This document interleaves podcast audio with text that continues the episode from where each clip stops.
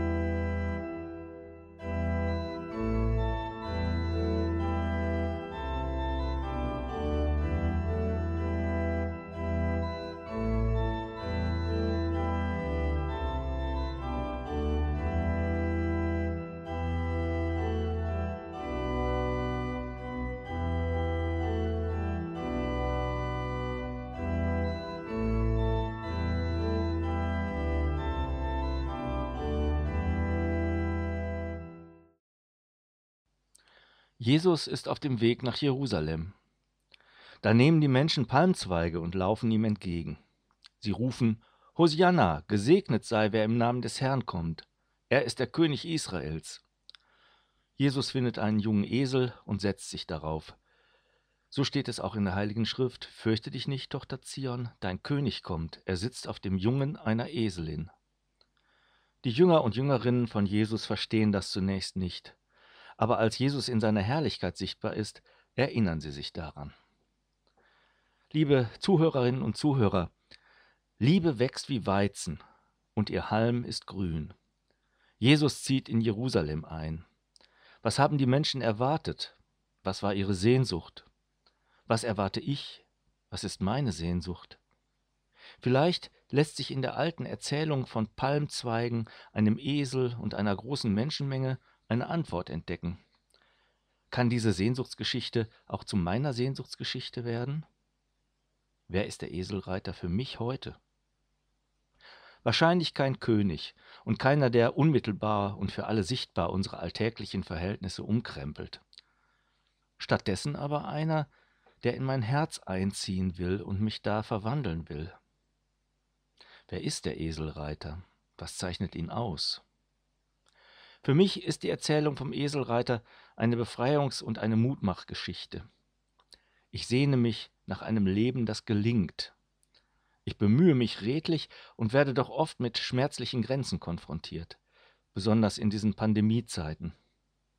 Vielleicht kann und will mich diese Geschichte befreien von Selbstüberschätzung genauso wie von depressiver Untergangsstimmung. Wenn sich mein Leben mit Christus verwebt, kann ich leichter sagen, ja, mein Leben besteht aus Bruchstücken. Vieles fange ich an und bringe es nicht zu Ende. Manches soll ganz werden, aber es bleiben nur Trümmerstücke. Christus hat selbst alle Tiefen menschlichen Lebens durchlitten. Das befreit mich. Ich kann Ja sagen zu mir selbst. Gott fügt meine verstreuten Lebensbruchsteine zu einem farbigen Mosaik zusammen. Der König auf dem Esel befreit mich zur Geduld mit mir selbst, so dass ich Mut kriege, kleine Schritte zu machen. Sie bringen mich vorwärts. So, dass ich Nein sage, wenn andere mich in den Sumpf der Resignation runterziehen wollen. Ich kann erwachsen werden und reifen, nicht nur biologisch, sondern vor allem menschlich. Ich kann die leise Kunst des Lebens entdecken und einüben, kann Abschied nehmen von Überforderung, Grenzen wahrnehmen und respektieren, das Fragmentarische und Bruch, Bruchstückhafte des Lebens annehmen lernen. Vielleicht ist dies das Geheimnis der Begegnung mit dem Eselreiter. Es befreit nicht vom eigenen Leben, wohl aber zum eigenen Leben. Worum geht es, wenn ich Christus begegne? Es geht um Freiheit, um aufrechten Gang. Es geht um Würde des Menschen und um Selbstbewusstsein der Seele. Wenn es um Gott geht, dann werde ich aufgerichtet, nicht klein gemacht, nicht schuldbewusst runtergeredet. Liebe wächst wie Weizen und ihr Halm ist grün. Was ist damit gemeint? Das Kleinsein oder besser noch Kleinmachen hat ein Ende. Es gibt viel zu viele Menschen, die mit sich selbst noch strenger umgehen als mit den anderen. Es gibt Menschen, die sich selbst jeden Morgen zum Endgericht rufen.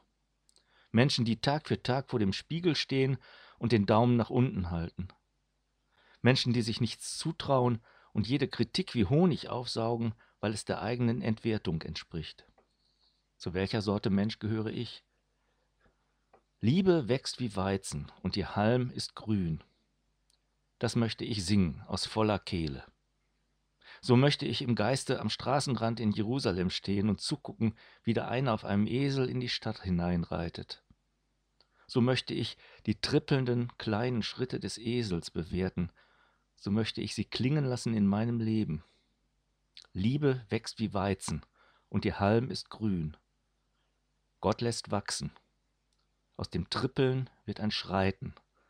Aus dem Kleinen wird Großes. Aus dem kleinen Samenkorn wächst eine große Pflanze. Das Korn, das in die Erde fällt, versinkt in den Tod, aber der Keim aus dem Acker dringt in den Morgen. Liebe wächst wie Weizen, und ihr Halm ist grün. Darum achte ich auf die Liebe, ich achte sie hoch. Sie lässt mich die Sehnsucht nach dem Leben nie verlieren.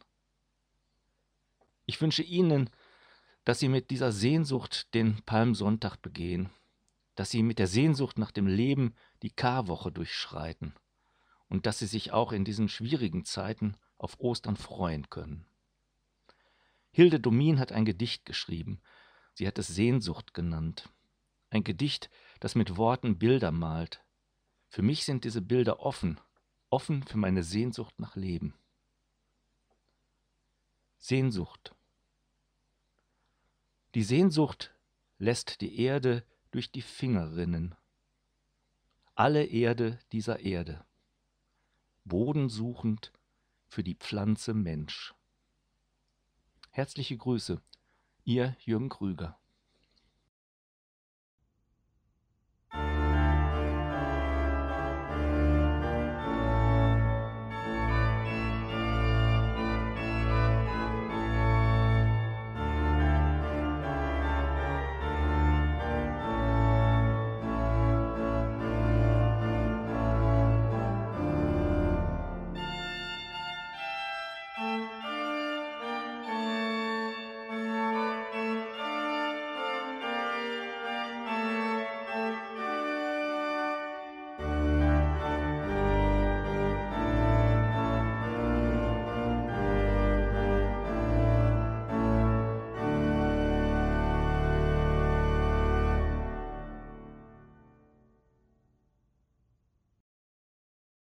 Und so beten wir gemeinsam mit den Worten, die Jesus Christus uns gelehrt hat. Vater unser im Himmel, geheiligt werde dein Name, dein Reich komme, dein Wille geschehe, wie im Himmel, so auf Erden. Unser tägliches Brot gib uns heute und vergib uns unsere Schuld, wie auch wir vergeben unseren Schuldigern. Und führe uns nicht in Versuchung, sondern erlöse uns von dem Bösen denn dein ist das Reich und die Kraft und die Herrlichkeit in Ewigkeit. Amen. Es segne und bewahre euch, Gott, der barmherzig und dem alles mächtig ist und der manchmal sogar Osterwunder tut, der Vater, der Sohn und der Heilige Geist. Amen.